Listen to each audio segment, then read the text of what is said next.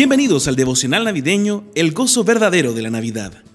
Este devocional está basado en el libro El gozo verdadero de la Navidad de John Piper y es provisto por la iglesia Cristo Redentor. 6 de diciembre. La pasión de Dios por sí mismo en Navidad. Para esto he llegado a esta hora. Padre, glorifica tu nombre. Juan 12, 27 y 28.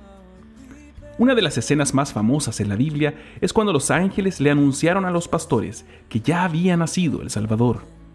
Lucas nos dice que de repente apareció una multitud de ángeles del cielo que alababan a Dios y decían, Gloria a Dios en las alturas y en la tierra paz a los que gozan de su buena voluntad. Lucas 2, 11 al 14. Gloria a Dios, paz a los hombres. Los ángeles son enviados para anunciar algo con claridad el Hijo de Dios vino a su creación para mostrar la gloria de Dios y para reconciliar a su pueblo con la paz de Dios. Jesús vino a mostrarnos la salvación del gran Dios y a hacer al hombre feliz en él. Por tanto, cuando leemos Juan 12, no es sorpresa escuchar a Jesús orar para que esto sucediera en el punto más importante de su vida eternal, es decir, su muerte y resurrección. Su oración era que Dios se glorificara a sí mismo en el rescate de los pecadores. Lee Juan 12 del 27 al 30.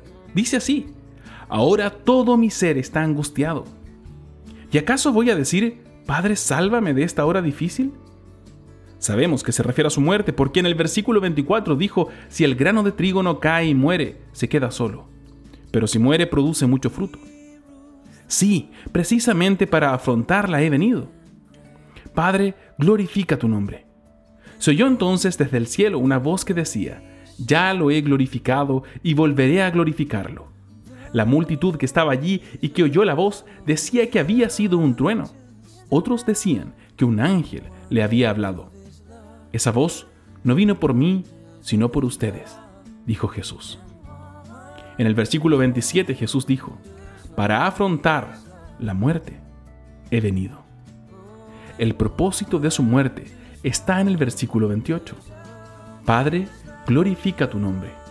Es por eso que se aproxima su muerte. El Padre escucha la oración de Jesús y responde, Ya lo he glorificado y volveré a glorificarlo. Recién había glorificado su nombre a través de Jesús en la resurrección de Lázaro, en Juan 11, y ahora lo haría una vez más en la muerte y resurrección de Jesús. No perdamos el énfasis en el compromiso de Dios por glorificarse a sí mismo. No solo Jesús ora para que Dios se glorifique a sí mismo. Padre, glorifica tu nombre. Sino que el Padre mismo dice, ya lo he glorificado y volveré a glorificarlo. Dios envió ángeles para declarar esto en Lucas 2. Y lo dice una vez más en Juan 12:28. Ya lo he glorificado y volveré a glorificarlo. La razón más profunda de por qué vivimos para la gloria de Dios es que Dios vive para su propia gloria. Nos apasiona la gloria de Dios porque Dios se apasiona por su gloria. Lo que hace que estos sean buenas noticias, especialmente en el Evangelio de Juan, es que la gloria de Dios está llena de gracia y verdad. Y el Verbo se hizo hombre y habitó entre nosotros.